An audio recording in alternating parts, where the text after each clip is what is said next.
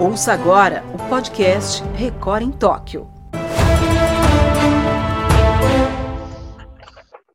Oi, pessoal, tudo bem? Está começando o último Record em Tóquio, falando das Olimpíadas do Japão nesse domingo, né, dia 8 de agosto, aqui no Brasil, inclusive Dia dos Pais. Parabéns aí para todos os papais que estão acompanhando essa live, esse Record em Tóquio.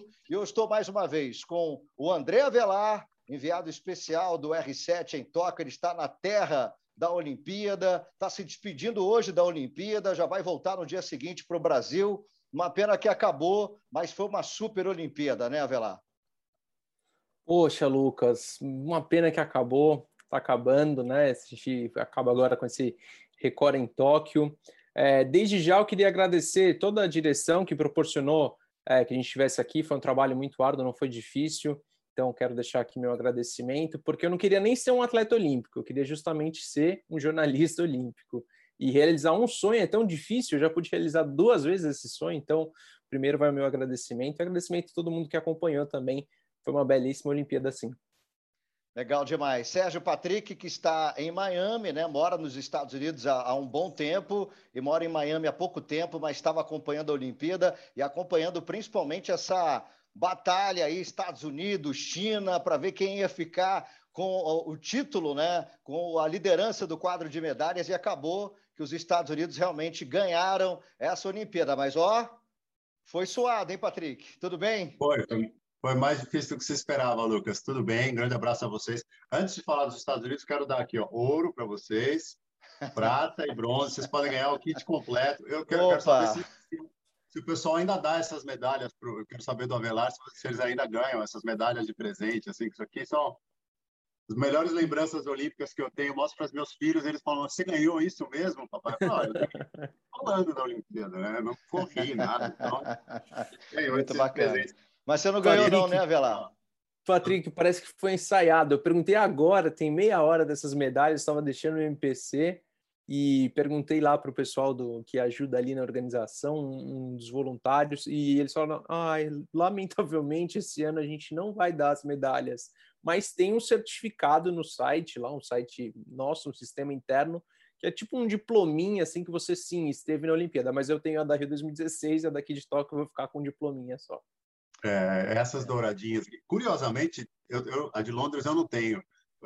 Estava é, numa outra numa outra situação. Mas as minhas quatro as minhas quatro Olimpíadas eu peguei um kit completo, ouro, prata e bronze aqui, né? É, coisa só, só por curiosidade. Essas douradinhas aqui, ó, que deram muito trabalho para os Estados Unidos. Eles estavam prontos para fechar o quadro de medalhas pelo total. Aliás, foi assim que é, quase todo mundo aqui nos Estados Unidos contou é, o quadro de medalhas, mostrando pelo total, porque pelo Tá, os Estados Unidos tiveram larga vantagem, né? passaram de 100 medalhas de novo, mas aí, nesse domingo, né? Uma medalha no ciclismo para empatar e o vôlei feminino para virar e ficar um ouro à frente da, da China. É, é, é, uma coisa um pouco diferente. A China concentra muitas medalhas em algumas modalidades, tênis de mesa, levantamento de peso, é, é, saltos ornamentais, enquanto os Estados Unidos tiveram é, em termos de, de, de, medalhas, várias modalidades, né? Só a natação e o atletismo concentrando mais, até porque o número de medalhas distribuídas é muito grande, mas os americanos conseguem ganhar é, em um número de esportes muito maior, né?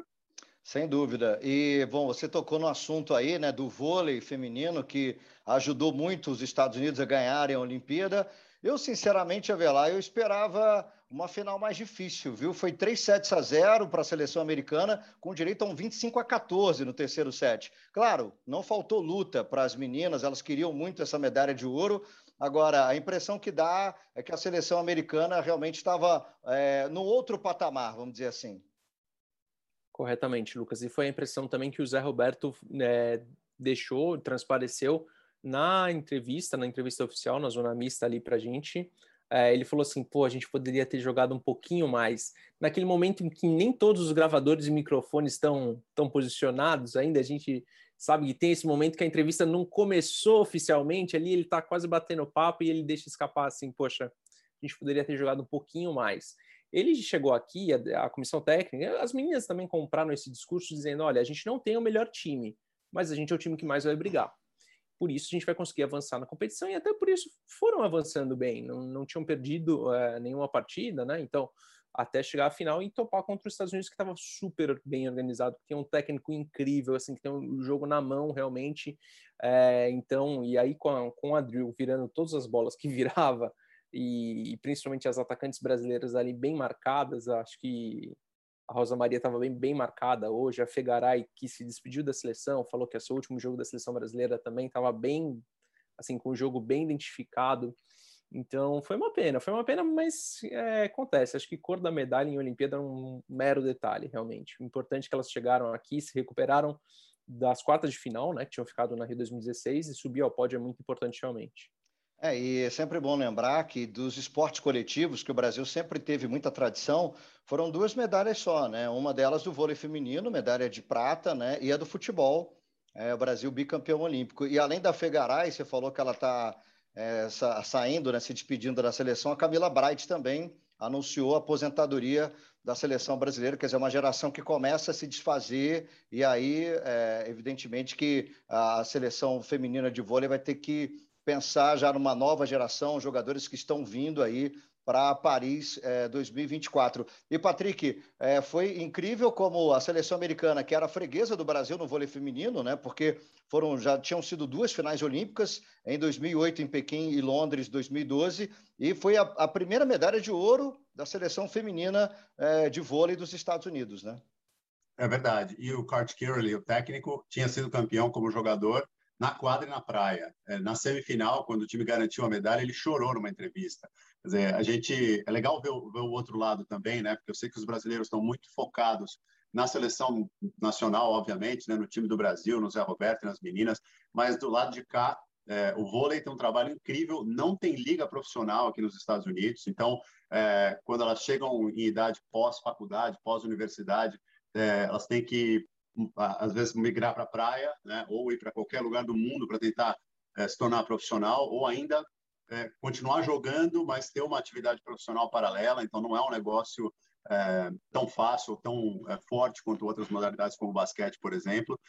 havia uma decepção com relação a justamente essas duas finais contra o Brasil, quando os Estados Unidos tinha uma sensação de favoritismo e aí finalmente a medalha veio, esse ouro veio, né? Agora em 2021, toque em 2020, né? Mas para dar, é, inclusive a liderança no quadro de medalhas em ouros para os Estados Unidos. Então foi uma foi uma festa completa. E além disso, né? O, o, essa medalha do Brasil foi a única do vôlei que tradicionalmente é uma modalidade incrível para o Brasil e o Brasil tem liderança geral se a gente juntar quadra e praia. E os Estados Unidos ganharam o ouro no feminino, na praia e na quadra. Né? Então foi também algo bem importante e que marca um pouco também a força do time feminino americano, né? que foi maioria em relação à delegação, né? se a gente contar toda a delegação, e fez valer realmente uh, todo o investimento que se faz no esporte feminino por aqui. É, e foi a primeira vez né, que não tivemos um ouro nem no vôlei feminino, nem no masculino, nem no vôlei de praia, enfim, não saiu ouro no vôlei desde Sydney 2000, né? Então, assim, realmente é, é, é para a gente pensar 21 anos depois, não sai uma medalha de ouro. E aí, já até fazendo, né, já que a gente está no último recorde em Tóquio, fazendo um balanço dessa participação brasileira, acho que o vôlei é, ficou assim como é, a grande decepção, né? Porque a gente esperava mais até do vôlei de praia também. E o vôlei masculino que ficou sem medalha e acabou perdendo para a Argentina no bronze, né? Que ficou mais doído ainda, né? É, sim, foi bastante doída e o vôlei chegou aqui com uma história incrível, né? Com a história do Renan Dalzotto, depois de, poxa, um cara que lutou pela vida, lutou tanto para estar tá aqui. É, o time tinha sido sem ele campeão da Liga das Nações, então acho que é a gente esperava bastante. Acabou sendo uma decepção, acho que a decepção os vôleis que não conquistaram medalhas é, como um todo, porque também é um esporte muito tradicional que entrega muita medalha, tanto na praia quanto, quanto na quadra, e tem, sobretudo, investimento, né? Tem, assim, participação, tem recursos tal. É, numa coletiva de balanço geral que o Comitê Olímpico do Brasil fez agora tarde e noite aqui em Tóquio, é, eles apontaram assim algumas coisas que podem vir a melhorar. Ponto a, a assim a, a, entendimento, todos concordam de que os novos esportes, surf, skate, principalmente, impulsionaram muito bem o Brasil. E outras coisinhas que eles não falaram abertamente assim, mas que pô, a gente sabe que o vôlei dava para chegar um pouquinho mais, né? Então, apesar de tudo, a, a participação brasileira ainda é bom, é boa, mas ficou devendo uma coisinha ou outra assim. E o basquete feminino, hein, que foi é, praticamente o último evento né, dos esportes coletivos, Patrick, justamente porque o Japão poderia chegar a uma final olímpica, chegou contra os Estados Unidos, mas tudo normal, né? Seleção americana ganhando no basquete feminino, como sempre acontece, né?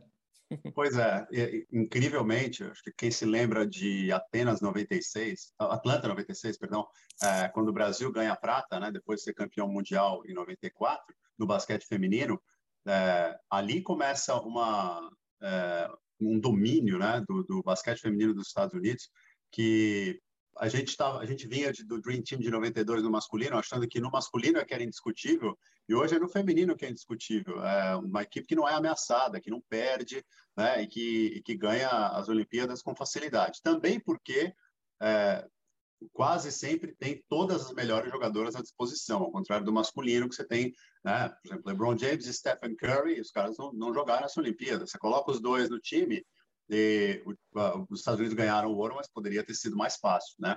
E o time feminino coroa é, duas jogadoras incríveis, né? A Sue Bird, a Diana Taurasi, com é, cinco medalhas de ouro olímpicas na mesma modalidade. Dizer, você fazer isso é, em, em, modalidade com multimedalhas, né? Que nem um nadador, né? alguém de, de, sei lá, de esgrima, pode ganhar por equipes. É, você tem é, outra outra outra chance. Agora, numa modalidade só, né? Uma medalha por Olimpíada. Essas essas duas são incríveis e fizeram uma história linda pelos Estados Unidos. Com certeza. Bom, é, história linda que a gente queria ter contado também nesse domingo da Beatriz Ferreira, a Bia Ferreira, né? Avelar. No box, ela era a favorita contra a irlandesa, mas a verdade, depois eu vendo aqui, ela nunca tinha enfrentado a irlandesa, porque quando a irlandesa, a Kelly Harrington, foi campeã mundial em 2018, a Bia saiu nas oitavas. E aí a Bia foi campeã mundial em 2019 e a Harrington não disputou porque estava machucada. Então foi o primeiro confronto entre as duas a Bia Ferreira esbanjando confiança. Eu queria saber de você se essa confiança toda atrapalhou a Bia ou não na disputa pelo ouro. Acredito que não, Lucas. É, os esportes de luta têm uma, uma, um ponto curioso que eu gosto sempre de, de, levantar, que é assim, não se treina o soco do adversário, né? A gente não pode, não tem como imaginar como isso vai ser, qual o impacto que vai ser. É claro que no futebol, no vôlei, no basquete, os, os times se enfrentam mais, se conhecem mais, é, se encontram em clubes tal, então tem sempre uma coisa assim. O soco do adversário você não consegue muito medir. E a envergadura do adversário também é uma coisa complicada. Me chamou a atenção o quanto a irlandesa era mais alta e esticava mais, alcançava mais o braço contra a Bia. Então, atingia a Bia mais facilmente. A Bia ali sempre aguerrida, baixinha, lutando bastante, caminhando para frente, que é uma coisa que eu gosto de ver na, no box dela. Nunca deu um passo para trás dentro do ringue, mas perdeu. E aí, no terceiro, primeiro, perdeu, na minha opinião, o primeiro e o segundo round. No terceiro, aí já a luta perdida, acho que veio um pouquinho do, da medalha do Herbert ontem, que virou uma luta assim que estava perdida também, então achou lá um cruzado na pontinha da pera aqui no queixo, como os boxeadores dizem, né? Que apagou o ucraniano. Então acho que ela entrou pensando um pouco nisso.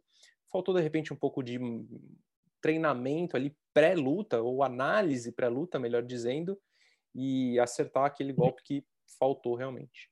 É, geralmente, né, Patrick, quando o atleta tem maior envergadura, leva vantagem. Até porque o que a gente viu foi a Bia tentando caçar a irlandesa, a irlandesa girava né, para um lado, girava para o outro, e ela sempre alcançando né, os golpes na, no rosto da, da brasileira.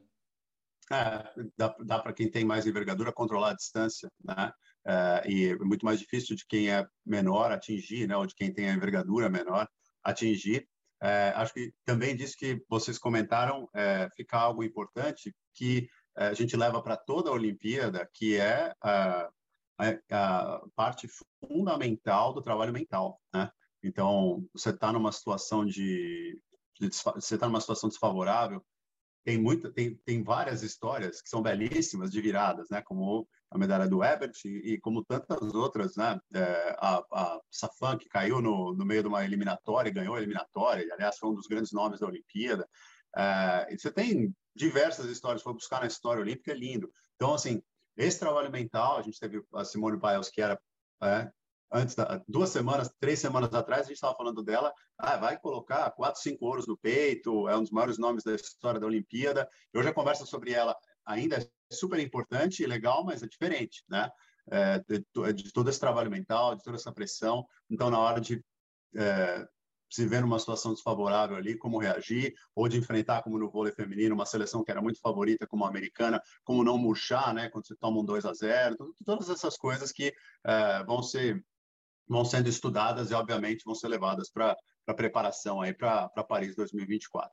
É, de qualquer maneira, Velar, o boxe né, rendeu um ouro com o Ebert, uma prata com a Bia e um bronze com o Abner Teixeira. Para a gente ter uma ideia de como foi a participação brasileira, se fosse só valer o boxe, o Brasil seria o quarto colocado, né? Só ficou atrás de Cuba, é, Grã-Bretanha e o Comitê Olímpico Russo. Então, dá para ver que o boxe brasileiro aí, que já tinha conquistado o ouro também, né, com o Robson na Rio 2016, continua num grande caminho aí, realmente fazendo um grande trabalho, principalmente lá na Bahia, né, Avelar?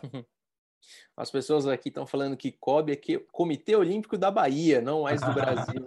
que se a Bahia fosse, fosse um país, estaria muito bem no ranking de medalhas, o que é muito gratificante, porque é uma coisa que sai do eixo Rio-São Paulo, não é uma coisa de bairrismo, assim, não, não se trata só disso, de regionalismo, não. É importante que a gente tenha centros de desenvolvimento de cultura em outros tantos lugares além é, daqui do que a gente fala de São Paulo, Rio de Janeiro. Então, é muito gratificante isso importante que isso aconteça, que isso sirva de exemplo. Numa comparação com o judô, por exemplo, é, o boxe estava bem melhor.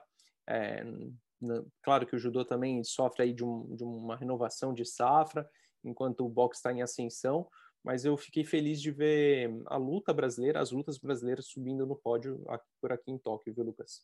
Bom, vamos aproveitar então. Eu até falei de Cuba, e Cuba que ficou atrás do Brasil no quadro de medalhas. Eu queria até falar com o Patrick sobre isso, porque, até pela questão política, questão de proximidade dos dois países, né? É, é realmente assim uma. A Cuba sempre foi uma questão para os Estados Unidos, e uh, Cuba não estar na frente do Brasil sempre foi uma potência olímpica, é porque alguma coisa está errada também, né, Patrick?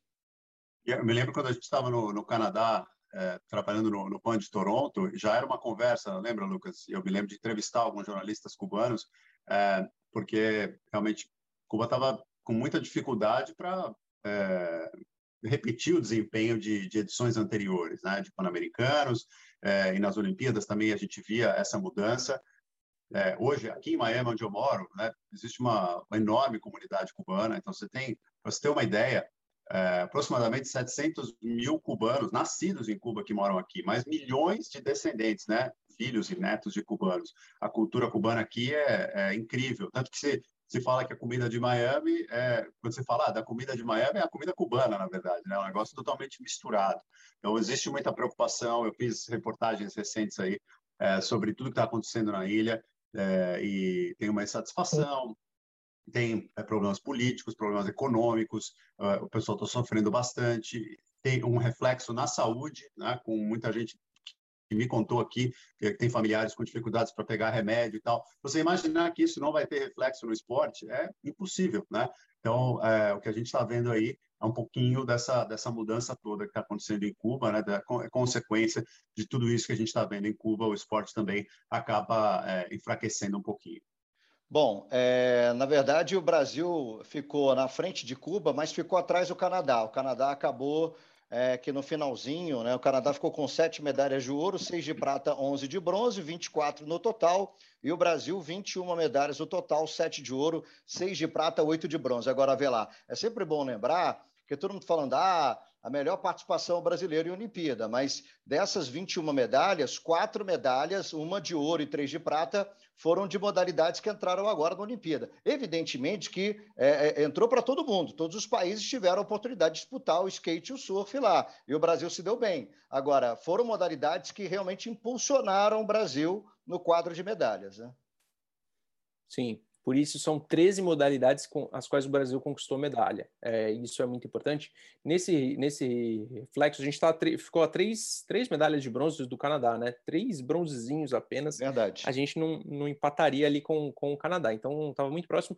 Foi algo que o Paulo Vanderlei, presidente do COB, falou isso. Assiste o Record em Tóquio, coisa, algo que a gente vem comentando aqui, que o Brasil tinha que ficar ali, que uma boa régua para o Brasil era o Canadá, que é, poxa, um país territorialmente até parecido com o Brasil, e também tem, tem ali o seu, seu nível de investimento que pode vir a ser próximo do que o Brasil sonha em conseguir. É uma é, população então, bem menor, né? Uma, apesar de uma população bem menor, corretamente. Uhum. É, agora, por isso que estar tá perto do top 10, não no top 10, mas perto do top 10 era uma missão, era uma, uma missão para o Brasil. É, há tempos o comitê não divulga quantas medalhas queremos receber, porque isso já trouxe problemas no passado, mas que o objetivo era sempre melhorar em 2016. Com a inclusão do surf e do skate, esse, esse objetivo ficou mais fácil. Aí, perguntado é, para o Jorge Bichara, é, diretor de esportes do COB, sim, bom, então somos uma potência olímpica, estamos a caminho de ser uma potência olímpica. Ele falou, não, torcedores, calma, sabe aquele aviso, torcedores, calma. Não é bem assim. A conta para Paris ainda é muito difícil, tem muita coisa a surgir. É, a gente acredita que o leste europeu, que também, assim como Cuba cresceu, o leste europeu piorou, é, uma situação inversa, né? Então, acho que o primeiro primeiro país do leste europeu é a Hungria, em 15º, depois vem a Croácia lá para trás. Então, assim, são coisas para ficar de olho. Acho que todo mundo vai evoluir mais. A tendência é que a gente tenha é, os Jogos Olímpicos de Paris bem acirrados. Com certeza. A França que terminou em oitavo, né? A gente teve Estados Unidos em primeiro, China em segundo, Japão em terceiro, depois Grã-Bretanha, Comitê Olímpico Russo, Austrália, Holanda, França, Alemanha e Itália, todo mundo ali colado, os países europeus foram bem colados no quadro de medalhas e o Brasil, é, depois Canadá em 11º, Brasil em 12º. Fazendo uma análise desse quadro de medalhas, o que, que você achou, Patrick? Eu acho algumas coisas bem interessantes é, e, e, que tem a ver com uh, o mundo que a gente, que a gente, em que a gente vive hoje, que é muito mais misturado do que 30, 40 anos atrás, né? É, você ia ver uma seleção da França é, nos anos 80 de quase todas as modalidades, era uma seleção branca, né, com feições é, meio típicas né, da, da, região ali. E hoje você tem uma mistura legal, você tem vários, várias, é, vários imigrantes, refugiados, filhos de imigrantes que já se identificam mil por cento né, com, com o país, é, mas isso dá é, para mim, é, é, algo que faz uma diferença. Vê a Holanda ganhando medalhas também com muita gente é, que, que veio da África, que vem de, é, do, do Suriname, né, de outros países e que acabam essas pessoas acabam fazendo com que a, a, diversidade seja um ponto forte das delegações. Né? Não é à toa que os Estados Unidos, lógico, tem investimento, mas também tem toda essa toda essa diversidade. O potencial do Brasil também passa por aí, né? Por esse por esse mix. Eu acho que a gente está vendo nesses países também é, uma questão bem interessante de, é, de, de você ter uma diversidade maior né, na, na no, no, nos atletas, na origem dos atletas e o que isso traz, né, em termos de cultura e em termos de capacidade atlética também. Bom, é, eu queria comentar com o Avelar, até porque deu o que falar a atitude dos jogadores do futebol masculino, que depois que conquistaram o bicampeonato olímpico, foram para o pódio e resolveram todos eles é, tirarem o agasalho do Comitê Olímpico do Brasil, né, do time Brasil da Olimpíada, e deixar só a camisa da seleção brasileira. Isso repercutiu mal, inclusive o Bruno Fratos comentou também, dizendo que eles são milionários, que eles não precisam disso, mas os atletas precisam. Deu o que falar aí, né, Avelar? Deu muito o que falar e acho que é um debate que, que a gente tem que trazer à tona, assim, e também fazer uma leitura de por trás, assim, das, do, das cortinas, nas entrelinhas, o que, que, que tem nessa história. O Brasil está em processo, ah, CBF, e aí, Lucas, não se sabe se foi uma ordem da CBF é uma atitude dos jogadores. Dá para imaginar que foi da CBF, até porque é muito orquestrado. E os 22 é, jogadores no pódio têm a mesma atitude. Então, difícil pensar ali que foi ideia de um, por exemplo. É, e se foi da CBF, quem foi? E por qual motivo explicitamente? O que a gente pode entender é que a Confederação Brasileira de Futebol está em processo de renovação com a sua fornecedora de material esportivo, uma empresa americana, todo mundo conhece. O Comitê Olímpico do Brasil tem o patrocínio de uma empresa chinesa, de uma fabricante chinesa. Isso, pelas regras do COI, pela Carta Olímpica lá, é, é não é aceito. O time tem que ir para cerimônias todas com o uniforme da, do seu comitê, da sua, do seu, sua delegação nacional, do seu comitê nacional. E isso implicaria, inclusive, em multa para o COB, algum, algum problema, inclusive, assim, financeiro, um problema, de repente, até esportivo, algum tipo de punição que o COI não diz qual é. o COB também não revela qual é e disse nesta coletiva de balanço hoje que vai entregar para o assunto jurídico deles. Bom, nosso, nosso, nosso departamento jurídico vai resolver esse problema, as medidas que podem ser tomadas. Então, olha, essa parceria Bra Brasil, é, CBF, né, Seleção Brasileira de Futebol e a empresa norte-americana é de longa data. Eu acho que ninguém, pelos lados do futebol, está se importando muito com a bronca do COB, não, viu? É, até porque, Patrick, você sabe muito bem, você já fez cobertura olímpica, o futebol geralmente fica afastado dos resta do restante dos atletas. Eles não vão para a Vila Olímpica, é uma coisa meio que separada, né? É, e, e até acho que um pouco do comentário do Bruno Fratos no Twitter passou por isso, né? Ó, eles não fazem parte do time desse jeito, né? Eles acabam não se integrando com o restante da, da delegação. Me lembrei é, de alguns atletas em 92 dos Estados Unidos, o Michael Jordan em particular, né, que tinha, tem um contrataço com a Nike até hoje, tem uma marca própria com a Nike, colocou a bandeira dos Estados Unidos em cima do Reebok para poder subir ao pódio e receber a medalha. Né? E, e aquela bandeira ficou na frente da marca, ele não queria ser associado à, àquela marca. Aí é pensar né, na própria na própria vida e realmente mais do que fazer parte na própria dos próprios interesses, mais do que fazer parte é, de, de um grupo, de um time, né? E sinceramente, se eu sou se eu sou representante da marca, eu acho que pega mal. Para mim ficou uma é, é, lógico, ouro do Brasil, beleza, todo mundo respeita, comemora, celebra, né? Esse segundo ouro olímpico do, do futebol, mas essa essa coisa parece uma picuinha, parece um negócio menor e nem sei nem sei se para a marca é, é, algo simpático, sabe? É melhor logo deixar vai com, com agasalho, pega, pega a medalha e está tudo certo, entendeu? Então, acabou criando uma situação é, desnecessária é, para a marca, para o futebol do Brasil é, e para o Comitê Olímpico. É isso aí, né? A regra é essa, eles cumpriram a regra e vão ter que lidar juridicamente com isso. Bom, a gente está no finalzinho do Record em Tóquio. Queria saber de vocês da cerimônia de encerramento. Eu, sinceramente, fiquei emocionado com a cerimônia de encerramento dos Jogos, até porque Deu para ver, para ver ali a Torre Eiffel, já deu para ver os franceses lá, né, aplaudindo. A gente já está começando um ciclo olímpico aí, pensando já em Paris 2024, e é um ciclo olímpico mais curto, né? Três anos só, né, Avelar? Três aninhos só até Paris 2024. Confesso que eu me dei um momento ali para sentir também, para entender que, poxa, Tóquio estava se despedindo, Tóquio estava acabando, apesar de todas as restrições, toda a preocupação com a pandemia, com a Covid. É, não foi um evento é, 100% tranquilo, havia no ar essa insegurança, é, principalmente quando a gente entrava em ônibus que deixava nos estádios, é, eu tinha que enfrentar muitos, muitos deslocamentos, é, ou então essas, essas salas de, de, de reuniões, de auditório, assim, de, de entrevistas coletivas são muito apertadas, não é um evento assim, não foi um evento seguro. A bolha olímpica não funcionou, não tinha funcionado desde o começo, mas algumas provas de que a vacinação e a testagem em massa é, são um caminho para a gente reverter esse quadro. E dentro de, de quadra, dentro das competições, das arenas, foi importante ver a mensagem que os atletas passaram para o povo, assim, por exemplo.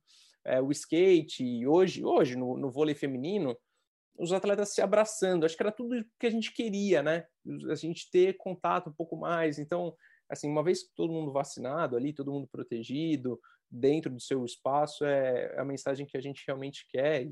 Morre de inveja de quem pode ali ter esse momento junto e, e celebrar. Ainda sobre rapidinho sobre a cerimônia de encerramento, eu fiquei um tanto assustado quando eu vi as imagens de Paris e o break dance por ali, viu? Essa novidade olímpica eu quero aguardar. E aí, Patrick, o breakdance?